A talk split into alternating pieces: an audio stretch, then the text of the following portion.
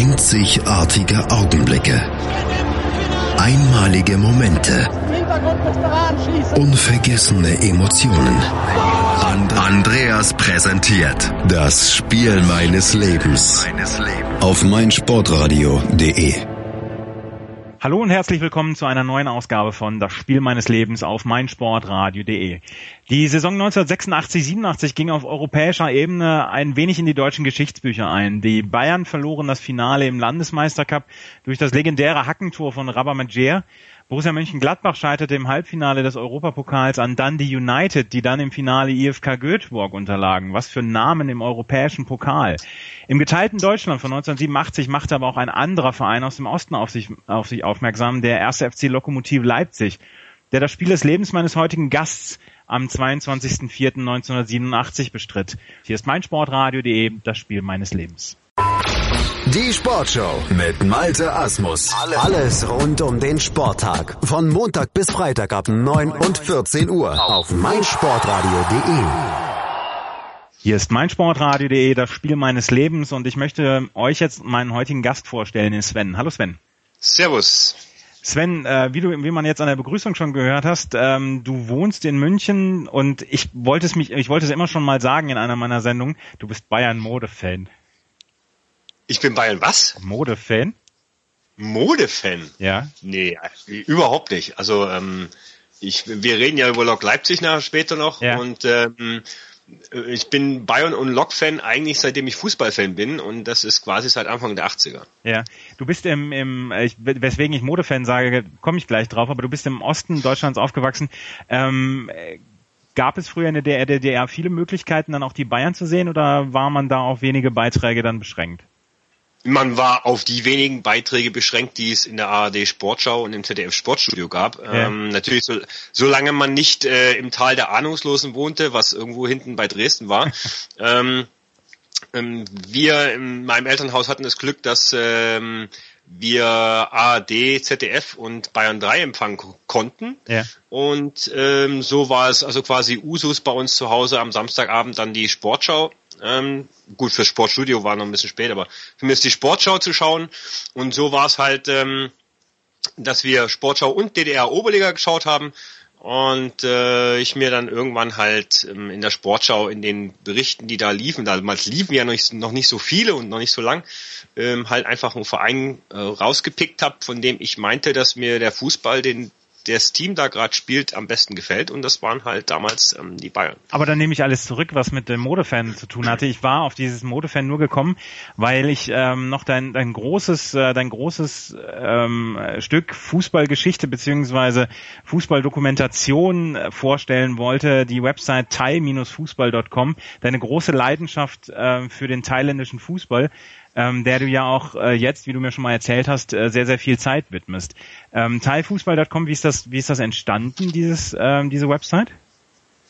Ähm, entstanden ist der Gedanke erstmals dazu im Jahr 2009, Anfang 2009, seit Oktober 2009 ist das Projekt online. Ähm, ich reise seit 2002 regelmäßig zwei bis dreimal im Jahr nach Thailand. Hab auch 2004 Deutschland gegen Thailand gesehen in Bangkok. Und ähm, da ich halt in meinen, also wenn ich noch ein bisschen jünger war, ähm, sehr Groundhopping-affin bin, hat mich das natürlich auch immer interessiert in dem Land, wo ich bin, ähm, was ist mit dem Fußball da und ähm, ich habe dann natürlich auch in, während meiner Urlaube in Thailand ähm, die englische Presse da gelesen, äh, die lokale englische Presse und habe eigentlich auch nie großartig irgendwas über den lokalen Fußball gefunden, was mir irgendwie geärgert hat. Ja. Und irgendwie Jahre später kam es dann dazu, ähm, dass ich mich ähm, aus dem Hobby, ich habe für eine ähm, Fußballmanager-Seite ähm, Datenbanken-Files erstellt und ähm, habe mir dann so gedacht, na, was könnte ich mal machen, was nicht so langweilig ist wie Europa und dachte mir auch, ja, Thailand liegt recht nah, dann mache ich das mal und da musste man natürlich dann logischerweise anfangen, ein bisschen zu investigieren, äh, Vereine, Spieler und so weiter, Vereinswappen und alles Mögliche. Und dann bin ich da so ein bisschen eingestiegen, bin in ein englisches, äh, englischsprachiges Forum gekommen, in dem sich tatsächlich Engländer rumtrieben, Ja. ähm, die ähm, da den lokalen, also Expats, wie man sagt, ähm, die den lokalen Fußball dort verfolgt haben. Und ähm, so hat sich hat das eines andere ergeben und nachdem ich 2008 meine ersten zwei Ligaspiele vor Ort gesehen habe, war ich dann quasi mit dem, nicht nur mit dem Virus Thailand, sondern auch mit dem Virus Thai-Fußball infiziert und ähm, kam dann halt auch später auf die Idee, dass man da vielleicht irgendwie hobbymäßig eine Plattform bereitstellen könnte ähm, für Leute, die, weil ja doch sehr viele jedes Jahr nach Thailand in Urlaub fahren, auch viele Fußballfans, was sich im Nachhinein dann auch bestätigt hat, ja. ähm, einfach eine Plattform mit Informationen bereitzustellen, wann sind die Spiele, wo sind die Spiele, welche Vereine gibt's da und so weiter und so fort. Und so hat sich das Ganze entwickelt und wir feiern jetzt im Oktober unser Fünfjähriges. Ja, und ich meine, das, äh, das ist ja sehr, sehr viel Arbeit. Du hast mir das erzählt, du hast eine ganze Zeit lang bis zu 40 Stunden noch neben der Arbeit ähm, für diese Seite gearbeitet. Lohnt sich denn die, dieser Aufwand, diese Arbeit denn, wenn man, wenn man merkt, dass, dass zum Beispiel Leute wirklich dankbar sind für diese Information oder hast du manchmal das Gefühl, ähm, für wen machst du das hier eigentlich? Also wie erfolgreich ist die Seite dann, ist dann letzten Endes hier der Kern der Frage. Also der Aufwand steht sicherlich nicht im Verhältnis zum Ertrag. Ja. Ähm, aber da muss man auch fragen, okay, wenn man ein Hobby macht, warum macht, wenn man ein Hobby ausübt, Klar. Ist, ist das der entscheidende Punkt? Ja. Nein, ist es das nicht, weil es, ähm, es ist eine Leidenschaft, ja, es ist ein Interesse. Ähm, ich habe in den fünf Jahren unheimlich viel gelernt. Ich habe in den unheimlich, in den fünf Jahren unheimlich viel interessante Leute kennenlernen dürfen. Ähm, Winfried Schäfer sei hier, sei hier nur als Beispiel genannt. Ähm, wo ich einfach sage, das sind so die Momente, für die man dann irgendwo auch lebt. Ähm, und wenn dann dabei noch rauskommt, dass man positives Feedback bekommt, also sprich, ähm, wenn Leute zu einem kommen per E-Mail, man trifft sie im Stadion in Thailand und die sagen, boah Mensch, ihr seid von Thai Fußball, ist ja ganz toll und ich bin froh, dass es euch gibt, weil ohne euch ähm, hätte ich gar keine Informationen und ich wäre hier nie dazugekommen und so weiter und so fort. Mhm. Ähm, das ist dann doch immer, sind immer so Sachen, die, die einen, die einen aufbauen. Also äh, ganz kurzes Beispiel, ich war mal bei einem Amateurspiel vom FC Bayern ähm, hatte mein Fußball, also von unserer Webseite das ähm, Polo an und es kamen zwei Bayern-Fans auf mich zu und sagt, du bist doch der von Teil Fußball. Und es stellte sich heraus, dass einer von den beiden mir eine E-Mail geschrieben hatte, weil sie nach Thailand reisen und ähm, er eben wissen wollte, welche Spiele er da anschauen könnte. Und das ist, sind halt so Momente, wo du einfach sagst, yo, ja. genau dafür mache ich das im Endeffekt und, und das ist toll. Und ähm, klar, ist manchmal auch ein bisschen frustrierend, aber das gehört auch dazu. Aber im Großen und Ganzen ähm, macht Spaß und ähm, ist eine Leidenschaft und das ist der Grund, warum wir das machen. thai-fußball.com ähm, darum soll es heute allerdings nicht gehen. gehen. Es geht um das Spiel ja. deines Lebens. Ähm, du hast ähm, das Spiel deines Lebens war Lok Leipzig gegen Girondin Bordeaux aus dem April 1987. Darüber reden wir gleich, ähm, worum es ging in diesem Wettbewerb. Und Europapokal, der Pokalsieger, den Wettbewerb, den es nicht mehr gibt, war trotzdem mit äh, wirklich ganz vielen reizvollen Partien gespickt. Hier ist mein Sportradio.de, das Spiel meines Lebens. Hallo, mein Name ist Christian Schenk. Ich bin Zehnkampf-Olympiasieger und ich höre meinsportradio.de. Hören, was andere denken auf meinsportradio.de. Das Spiel meines Lebens, Lok Leipzig gegen Girondin Bordeaux, ist das heutige Thema von meinem Gast Sven. Ähm, wir haben eben schon über, über deine Website time-fußball.com gesprochen. Jetzt kümmern wir uns mal ein bisschen um das Spiel. Lok Leipzig, Mitte der 80er war es so ein bisschen die, die dritte Kraft in, in der DDR, oder? Es war ähm, BFC Dynamo, war Erich Mielkes Lieblingsclub, der war ähm, zu dem Zeitpunkt schon achtmal deutscher Meister oder äh, DDR-Meister geworden in der ähm, Reihenfolge hintereinander. Und Dynamo Dresden war so die zweite Kraft und Lok Leipzig war dann so äh, die dritte Mannschaft im, im Osten, oder?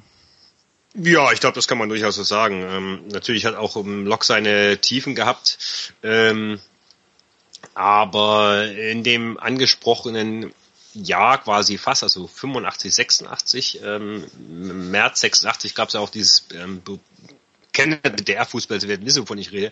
Das Skandalspiel zwischen dem BFC Dynamo und dem ersten FC Lok Leipzig im Bruno Blache Stadion in Leipzig, ähm, als halt ähm, der Schiedsrichter in der fünf Minuten Nachspiel ließ und quasi auch noch in der 95. Minute einen Foul-Elfmeter für den BFC Dynamo gegeben hat, ja. das im Endeffekt zum 1 zu 1 reichte und Lok äh, hinterher relativ ähm, knapp hinter dem BFC Dynamo Vizemeister geworden ist.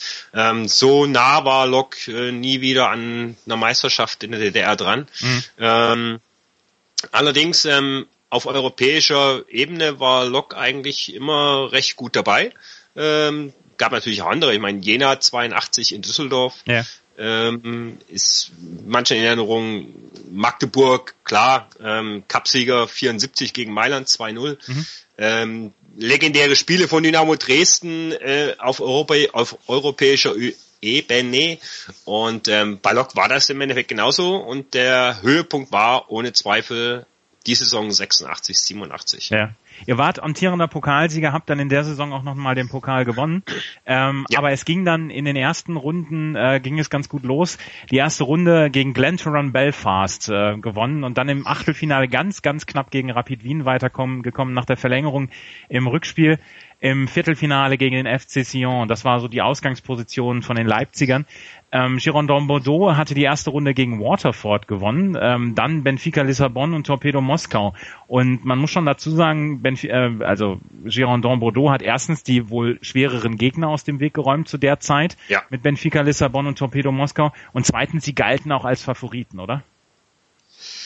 Neben dem späteren Finalisten Ajax Amsterdam mit äh, Greuf als Trainer und äh, Van Basten ja. äh, auf dem Feld. Ja. Ohne Zweifel. Ja, also Girondin Bordeaux war damals 87 eine, auch von den Namen her, eine unfassbar tolle Mannschaft gewesen. Ja. Ich ähm, meine jetzt gegen Leipzig, da waren sie doch Favorit, oder? Und waren dementsprechend logischerweise gegen Leipzig natürlich Favorit, ganz klare Sache. Also ich meine, jeder Verein aus dem Osten, der im UEFA-Pokal, Cup der Pokalsieger oder Cup Landesmeister gespielt hat, war immer Außenseiter. Ja. Immer. Ja. Ähm, okay, immer vielleicht übertrieben. Ich meine, gut, wenn du jetzt gegen, aber immer so Clanton Belfast, ähm, wie du gesagt hast in der ersten Runde, ähm, für, für uns war das halt alles exotisch. Ja, ja. In Anführungszeichen irgendwo. Das ist heute wieder ähm, exotisch. und heute wieder exotisch, ja. Und ähm, Nein, aber prinzipiell warst du halt irgendwo als, als, als DDR-Mannschaft äh, immer irgendwie ein Außenseiter gegen ähm, das westeuropäische Ausland oder Mannschaften, die aus dem westeuropäischen Ausland kamen. Und ähm, klar, deswegen war eben auch dieses Halbfinale und dann natürlich auch der damit verbundene Finaleinzug ähm, so etwas Besonderes eigentlich, ja. Mhm. Ähm, das Hinspiel war am 8.4.87 und ähm, das gewann äh, Lokomotive Leipzig ganz überraschend in Bordeaux mit 1 zu 0. Wenn man sich jetzt so ein bisschen die, die Mannschaft anschaut von, von Bordeaux, wer da alles mitgespielt hat, Battiston im Hinspiel, Gernot Rohr, der hinterher ähm, als Trainer dann ja auch durchaus Erfolge äh, äh, verzeichnen konnte, die Vujovic-Brüder Soran und äh, Slatko, Tigana hat mitgespielt, Ferreri, die auch in den in der Nationalmannschaft Frankreichs mitgespielt hatten. Also da war richtig Qualität und im Hinspiel nicht zu vergessen, nicht zu vergessen Gires. Gires hat aber nicht mitgespielt im, äh, im Spiel. Er hat nicht, er war in dem Fall nicht dabei, ah. aber er gehörte, er gehörte in dem Jahr zu Bordeaux. Also ja. Ähm, ich weiß jetzt nicht, warum er da in den beiden Spielen nicht dabei war, war er in der Tat nicht, aber er gehörte in dem Jahr zu, auf jeden Fall zu Girondin Bordeaux. Die französische Nationalmannschaft, die ein Dreivierteljahr vorher 86 bei der WM im Halbfinale gegen Deutschland 2-0 verloren hatte, da hatte Gires dann noch mitgespielt und auch Tigana. Ähm, aber das, das war eine, eine Spitzenmannschaft und ähm, die, die Namen, die äh, Leipzig damals dagegen gesetzt hat, klingen auch heute noch wirklich gut in den Ohren von deutschen Fußballfans, die sich so ein bisschen mit der 80er, mit dem 80er Fußball so ein bisschen auseinandergesetzt haben oder auseinandersetzen. René Müller im Tor, äh, Matthias Lindner, Uwe Zötsche, Frank Edmund, Matthias Liebers, Heiko Scholz ähm, und Olaf Marschall, der sowohl im Hinspiel allen gewechselt worden ist, als auch im Rückspiel dann mitgespielt hat. Ähm, also da, da wurde dann schon mit das Beste aufgeboten, was, was Leipzig dann auch zu bieten hatte. Ja, und natürlich waren auch, ähm, es war im Endeffekt, ich glaube, fast jeder von den Spielern, die da, von den Lokspielern, die da gespielt haben, hat auch jeder irgendwann ähm, Nationalmannschaftseinsätze äh, vorzuweisen gehabt. Ja. Also das war, äh, wie ich schon sagte, also Lok war da zu dem Zeitpunkt 86, 87, 88 unter Trainer Hans-Ulrich Tomale äh, auf dem absoluten Höhepunkt und, und hat wirklich auch absolute tolle Spieler gehabt, ähm, wie du schon sagtest. Und die sind also auch in Reihen von Lokfans ähm, heute noch absolute Legenden, nicht nur wegen des ähm, Finaleinzugs 87, sondern ähm, im Allgemeinen über die Jahre hinweg. Es sind ja viele zusammengeblieben und später hat ja auch noch ähm, Lindner und Liebers und Edmond, die haben ja alle später noch in der zweiten Liga für den VfB Leipzig gekickt. Ja, ja. Wenn du das jetzt so ein bisschen rekapitulierst, ähm, kannst du dich noch daran erinnern, an die Ausgangssituation vor dem Spiel damals Lok Leipzig, vor dem Rückspiel damals, Lok Leipzig gegen Girondin Bordeaux, war die, war die Stimmung gut? Also war man zuversichtlich, dass man, ähm, dass man Bordeaux da in Schach halten könnte oder war da die Angst? Weil ich kenne zum Beispiel als HSV-Fan nur das, die Emotion Angst, wenn es um Rückspiele geht bei Europapokalspielen. Naja, gut, man muss natürlich eins sagen, ich war damals 13 Jahre. Ja. ja äh, das ist natürlich immer, immer alles äh, subjektiv und relativ. Ähm, zunächst mal war natürlich alleine mit einem 1 zu 0, also mit einem Auswärtstor, ja. Ins Rückspiel zu gehen, war ja schon der helle Wahnsinn. Ja. ja.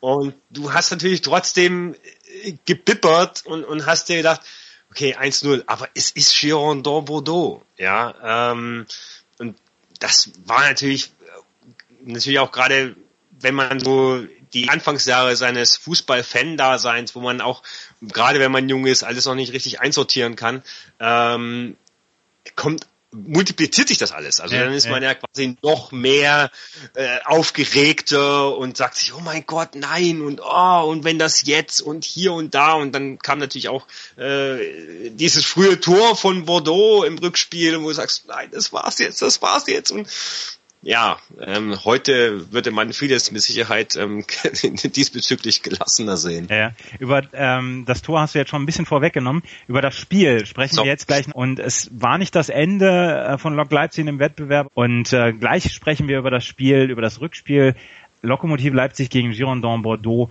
am 22.04.1987. Hier ist meinsportradio.de, das Spiel meines Lebens. Olympiasiege, Weltrekorde, Titel und Medaillen. Sports Heroes, Helden des Sports im Gespräch. Meinungen. Wer Drogen nimmt, wer manipuliert, der wird über kurz oder lang auch die Quittung dafür kriegen. Anekdoten. Alter schützt Leistung nicht. Packende Geschichten. Es war einfach für mich selbst auch unglaublich, dass es mit einer Stunde Training am Tag geklappt hat, Olympiasieger zu werden. Sports Heroes. Sports Jeden Mittwoch neu um 12 Uhr auf meinsportradio.de. Wir sind wieder zurück hier bei das Spiel meines Lebens auf meinsportradio.de. Das Spiel Lok Leipzig gegen Girondin Bordeaux ist heute unser Thema vom 22.04.1987.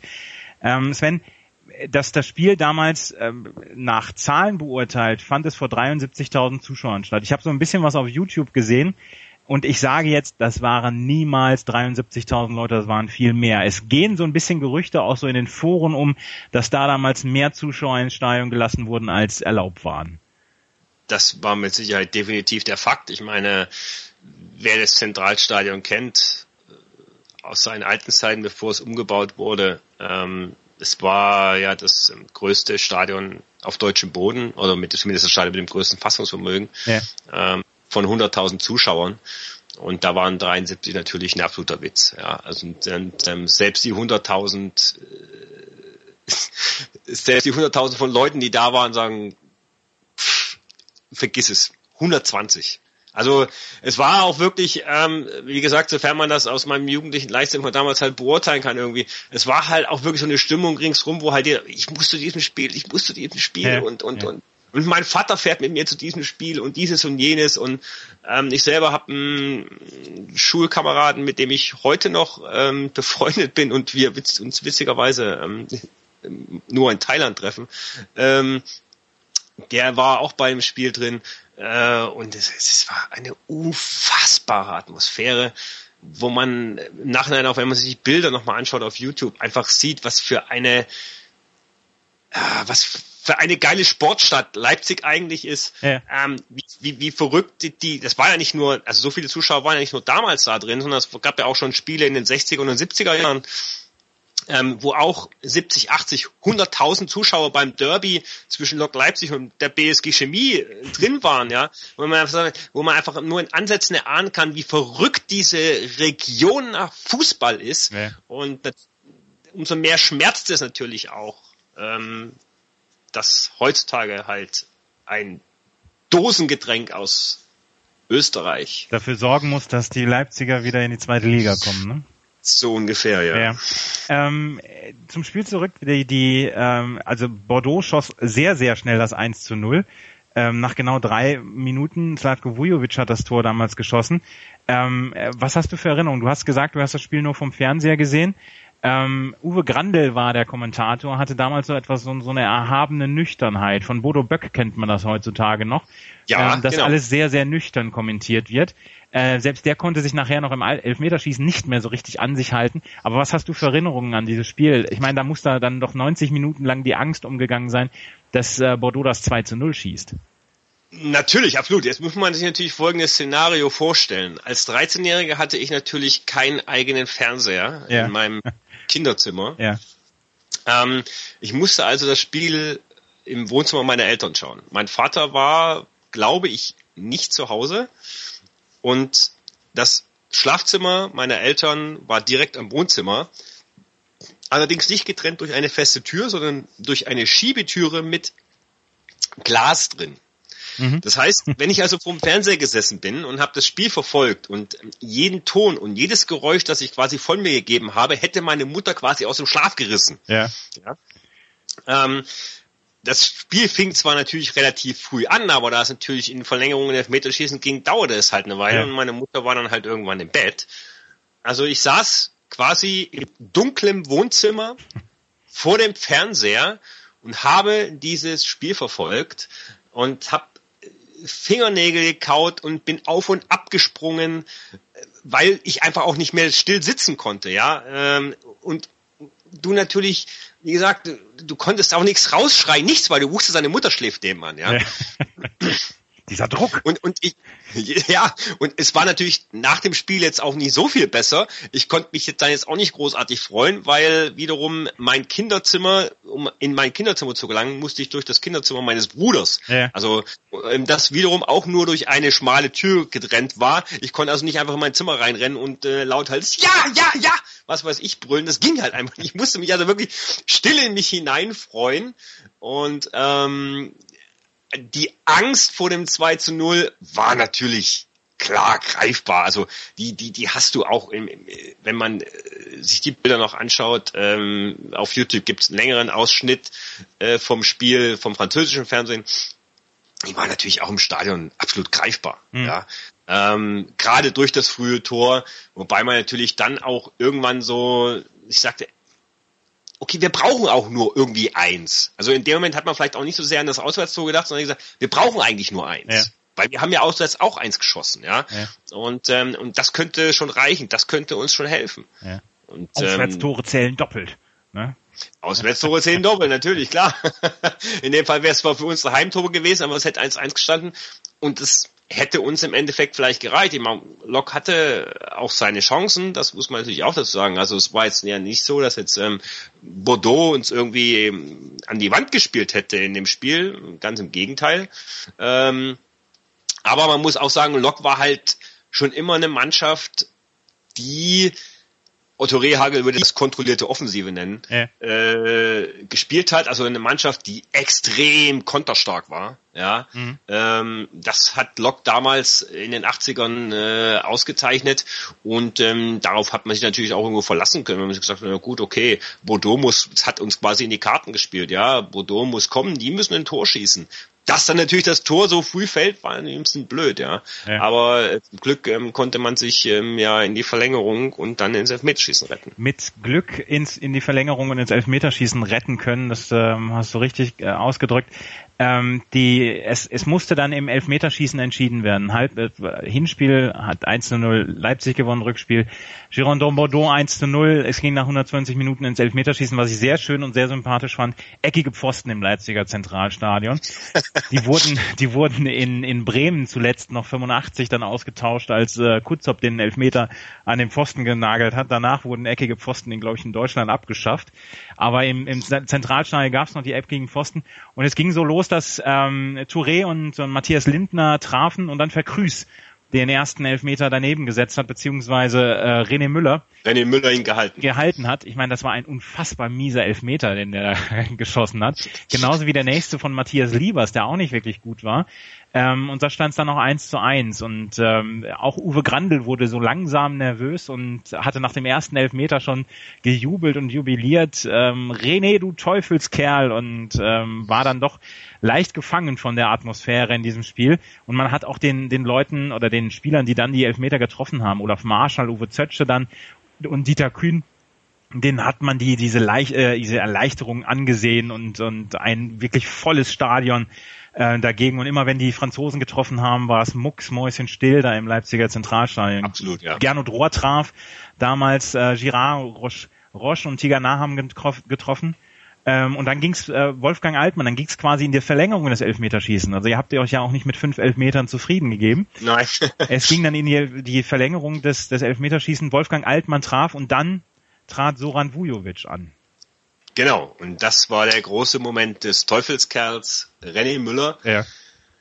Und war für mich vermutlich auch irgendwo, also die Szene, die dann da folgten, war für mich vermutlich auch irgendwo der ausschlaggebende Grund. Ich mache jetzt mal ein bisschen Schleichwerbung. Ich hatte das einmal bei dem Fehlpass ähm, Podcast ähm, erwähnt. Ja. Ähm, warum, da ging es allerdings um das Thema Manuel Neuer, ähm, warum ich ein großer Fan von Torhütern bin und René Müller war vermutlich damals der ausschlaggebende Punkt. Und für mich gibt es eigentlich nur zwei Torhüter und das ist René Müller und Oliver Kahn. Ähm, René Müller hat damals den Ball pariert.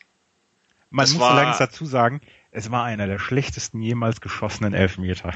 Es war einer der schlechtesten, aber die Ironie, ja, ähm, Vujovic hatte ja in der dritten Minute getroffen, ja. jetzt hat er den Elfmeter verschossen gehabt, ja. ja. Ähm, und dann kam eigentlich, es war so, du wusstest ja nicht, wer schießt. Ja, ja du wusstest nicht, wer schießt als nächstes. Ja. Und dann geht auf einmal der René Müller zum Punkt und du denkst dir, das gibt's nicht. René Müller, jetzt Ding kann er sich zur Legende machen, Uwe Grandel äh, ventiliert. das gibt's nicht. Der, der, tritt jetzt nicht selber an. Ja. Und dann haut der das Ding mit der Pike oben rein, wo du wirklich siehst, also wenn man sich das heute anschaut, man, René Müller hat es ja hinterher auch selber gesagt, aber wo du heute, heute wirklich siehst noch, der Mann hat nie in seinem Leben einen Meter geschossen. Komplett humorlos. Ja. Und, und wirklich, ja, humorlos und trocken hämmert der das Ding da rein. Und er sagt, das gibt's doch gar nicht. Also, es war äh, un, un, un, unbeschreiblich, äh, diese, diese zwei Minuten, drei Minuten, die da abliefen zwischen dem, der Teufelskerl hält und der Teufelskerl verwandelt. Ähm, und dann der Jubellauf, was, der, der dann auch ein bisschen in die Geschichte eingegangen ist, wie er mit, mit hoch, äh, Natürlich der Jubellauf und, und dieses, dieses Teufelskerl, was du, was du angesprochen hast, ähm, nicht von der, vom Ton her, äh, an einen anderen sehr, sehr bekannten DDR-Reporter äh, erinnert, nämlich ähm, Heinz-Florian Oertel, ja. der damals beim Langläufer Waldemar Czepinski, als er Gold gewonnen hat, laut ausrief, Waldemar, Waldemar, nennt eure Kinder Waldemar. Ähm, das sind halt so die Gefühlsausbrüche der DDR-Kommentatoren, aber es ist zuckersüß, wenn man sich das heute hinterher anschaut und ja. ähm, irgendwo zum Teil auch schon fast sympathischer als manche Sky-Kommentatoren heutzutage. Ähm, nein, also um dieses, also dieses Teufelskerl war einfach ähm, fantastisch und René Müller war einfach überragend und wie gesagt, dass er dieses Ding reingenagelt hat, das war sensationell. Ja, damit stand Lok Leipzig im Finale des Europapokals der Pokalsieger. Wie es dann noch weiterging, beziehungsweise noch so ein bisschen die Geschichte äh, von Lok Leipzig danach, da kümmern wir uns gleich nochmal drum. Und äh, wenn wir gleich wieder zurück sind, werden wir uns dann nochmal ein bisschen darum kümmern, wie ist es weitergegangen, Lok, Lok Leipzig und dem Finale ähm, des Europapokals der Pokalsieger. Hier ist meinsportradio.de, das Spiel meines Lebens. Chip and Charge mit Andreas und Philipp. Alle Infos zum aktuellen Tennisgeschehen. Um den Platz, am Platz, auf dem Platz. Chip and Charge auf meinsportradio.de. Übrigens kannst du jetzt alle Sendungen auch einzeln abonnieren. Auf iTunes oder auf meinsportradio.de. Spiel deines Lebens von Sven der Lok Leipzig gegen Girondin Bordeaux am 22.04.1987 verfolgte und die Geburtsstunde des René Müller, des Teufelskerls René Müller mitverfolgt hatte. Ähm, Sven, Leipzig ist dann ins Finale gekommen und äh, hat dann im Finale gegen Ajax Amsterdam gespielt. Du hast es vorhin schon einmal angesprochen mit, äh, mit Van Basten und mit äh, Johann Cruyff als Trainer. Da schien so ein bisschen die Luft raus. Es war der 13.5. Man, äh, Leipzig verlor dann 1 zu 0 gegen Amsterdam in Athen. Ja, ähm, die Luft war nicht raus, aber Lok hat ein gutes Finale gespielt. War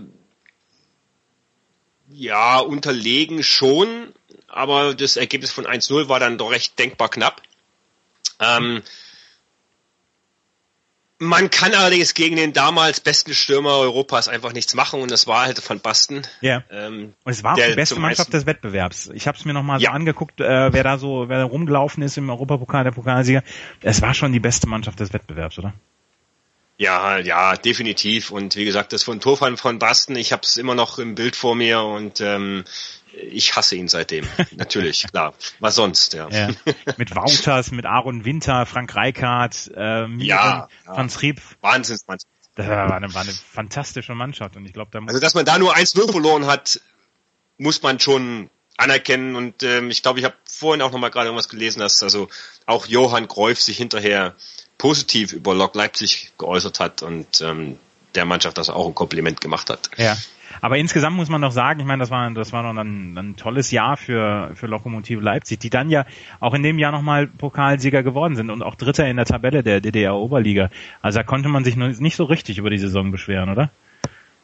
Nein, über die Saison konnte man sich überhaupt nicht beschweren, im Großen und im Ganzen, ganz und gar nicht. Ähm, es lief halt dann noch die ein, zwei Jahre weiter. Lok war halt ähm, immer oben mit dabei, aber hat halt ähm, damals nicht die Qualifikation zur Bundesliga geschafft. Ähm, ob das die Qualifikation zur Bundesliga allerdings für jeden jetzt damals, der sich qualifiziert hat, Dresden, Rostock, ähm, wirklich gut war im Nachhinein, das müssen andere beurteilen, aber die, wir wissen ja, wie die Geschichte ausgegangen ist, ähm, wo Rostock jetzt spielt, ähm, wo ja. Dresden jetzt spielt. Ja. Lok spielt noch ein bisschen weiter unten momentan, aber ähm, Tja, das ist, ähm, weiß man nicht, inwieweit das äh, gut gewesen Du hast es schon, du hast es schon erwähnt, äh, Leipzig spielt jetzt ähm, Qual, äh, spielt jetzt noch in der dritten Liga zum Zeitpunkt, wo wir aufnehmen. Sie werden wohl in die zweite Liga aufsteigen, äh, aber unter dem Diktat des ähm, des äh, Energy Drinks Herstellers. Ähm, äh, halt stopp, nicht stopp, stopp, stopp, nicht nicht nicht Lok, das ist RB. Ja, ich weiß. Leipzig, Lok, so. Leipzig, aber Leipzig an sich spielt jetzt. Ach so, Leipzig äh, an sich, ja, ja, ja. Natürlich, richtig, ja. Ähm, ist auch eine Entwicklung, die man eher mit einem weinenden, einem lachenden Auge betrachtet. Ich meine, Leipzig an sich hat ja nun, ähm, auch wenn sie zwischendurch sich nicht wirklich benehmen konnten, aber sie haben ja schon eine sehr traditionelle und sehr treue Fanbase. Äh, gerade Leipzig, was was Lok Leipzig angeht. Es gab dann ja Sachsen Leipzig noch. Ähm, es ist sehr schade, dass das es nicht anders funktioniert, eine Mannschaft im bezahlten Fußball zu haben, oder? Ähm, absolut. Ähm, das Thema Red Bull geht mir sehr, sehr, sehr, sehr, sehr ans Herz. Ja. Ähm, nicht zuletzt auch der Artikel von den elf Freunden vor vorletzte Ausgabe, ähm, wo ich mich auch auf Twitter ausgelassen habe darüber. Ähm, es, es tut sehr, es tut sehr weh. Es tut sehr weh, es tut sehr weh und ähm, vor allem auch, ähm, wenn mein Vater, der eigentlich nie einen Verein hat, hatte, ja, aber halt Fußballfan ist und sagt, ihm ist das scheißegal, er fährt einfach rein, weil er will Zweit- oder Erstliga-Fußball sehen. Ja. Äh, dann betrübt mich das doch sehr. Ähm, andererseits ähm, ist die Frage, wo sucht man den Schuldigen? Lok Leipzig, und das gilt nicht nur für Lok, das gilt auch für viele andere Vereine im Osten, die haben so viel Scheiße gebaut nach der Wende. Ja. Ähm, dass man halt einfach sagen muss, okay, ähm, wir spielen halt nun mal da unten oder Lok spielt halt nun mal da unten. Und ähm, durch Fehler der Vergangenheit. Und dann kommt halt jemand wie Red Bull und sagt, boah, gemachtes Nest, Stadion ist da, hm. Kölmel von der Filmwelt braucht die Kohle für die Miete, das passt alles, da setzen wir uns einfach rein ich glaube auch nicht, dass das Projekt Red Bull in Orten wie Düsseldorf funktioniert hätte, was von seitens Red Bull auch angedacht war. Ähm, da hatte man sich, glaube ich, ähm, drum bemüht, dass man als Düsseldorf damals auch in der vierten Liga spielte, ähm, vielleicht den Platz von Fortuna einnimmt. Und ähm, deswegen sage ich auch, ähm, das konnte eigentlich nur im Osten funktionieren. Ja. Ähm, beziehungsweise eben in Leipzig, weil es halt einfach eine Region ist, die sportverrückt ist, die fußballverrückt ist, aber eben leider kein äh, Zweit-, Erst-, Drittliga-Fußball zu bieten hatte zum ja. damaligen Zeit, Zeitpunkt, als Red Bull eingestiegen ist. Wobei ich immer mit dem Argument komme und sage, man könnte auch nach Dresden fahren, nach Aue, nach Jena, nach Halle, nach Magdeburg. Es ist ja alles irgendwie um die Ecke, ist ja jetzt auch mhm. nicht so weit weg. Ja. Aber nun aber wir wollen, wir wollen nicht mit einer bitteren Note enden, weil wir sind jetzt am Ende Nein. angelangt. Wir werden jetzt nochmal euch äh, die letzten 30 Sekunden oder den in Elfmeter von René Müller in akustischer Form von Uwe Grandel damals vorspielen. Äh, Sven, ich bedanke mich bei dir sehr für die Erinnerung äh, zu diesem Spiel. Hat mir sehr viel Spaß gemacht. Danke mir auch. Und äh, falls ihr, die ihr das jetzt zugehört habt oder ähm, die ihr jetzt zugehört habt, falls ihr mal ein Spiel eures Lebens habt und darüber berichten wollt, dann kontaktiert uns unter facebook.com slash meinsportradio oder auf Twitter at meinsportradio. So hat sich Sven auch bei uns gemeldet. Ähm, wir müssen auch nicht über Fußball sprechen, wir können über jede andere Sportart sprechen. Redet mit uns drüber und ähm, wir freuen uns auf euch. Jetzt wünsche ich euch noch viel Spaß im weiteren Programm von Mein Sportradio und bis zum nächsten Mal. Tschüss. Wie viele Kaffees waren es heute schon? Kaffee spielt im Leben vieler eine sehr große Rolle. Und das nicht nur zu Hause oder im Café, sondern auch am Arbeitsplatz. Dafür gibt es Lavazza Professional. Kaffee am Arbeitsplatz, der genauso lecker schmeckt wie in eurem Lieblingscafé. Die perfekte Kaffeelösung für jede Art von Unternehmen. Klein, mittel, groß. Ihr habt auf jeden Fall einen Kaffee, der schmeckt. Die richtige Motivation für eure Arbeitstage. Alle Infos zu Lavazza Professional findet ihr auf lavazzapro.de mit allen Kaffeelösungen für euer Büro. Ich habe mich natürlich schockverliebt, weil die war wirklich ganz, ganz klein. So begann die Mensch-Hund-Beziehung zwischen Christina und Tierschutz und Frieda. Und wie es danach, nach dem ersten Moment der Verliebtheit, so weiterging und welche Klippen es danach zu umschiffen galt, das hört ihr in der neuen Ausgabe von Iswas Dog, dem Podcast für harmonische Mensch-Hund-Beziehungen. Iswas Dog? Mit Malte Asmus. Überall, wo es Podcasts gibt.